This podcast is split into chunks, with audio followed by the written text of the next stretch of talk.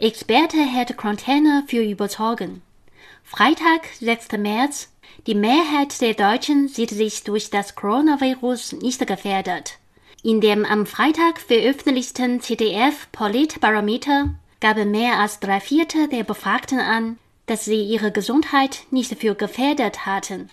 Bernd Salzberger, Vorsitzender der Deutschen Gesellschaft für Infektiologie, hält Schutzmaßnahmen von Bürgern wie das Tragen eines Mundschutzes derzeit für unnötig.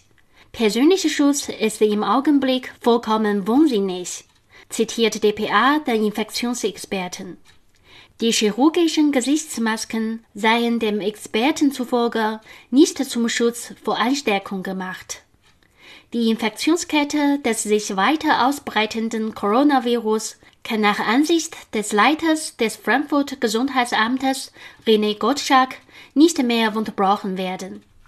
Das ist bei der Vielzahl an Fällen nicht zu leisten, sagte er am Dienstag der Nachrichtenagentur dpa.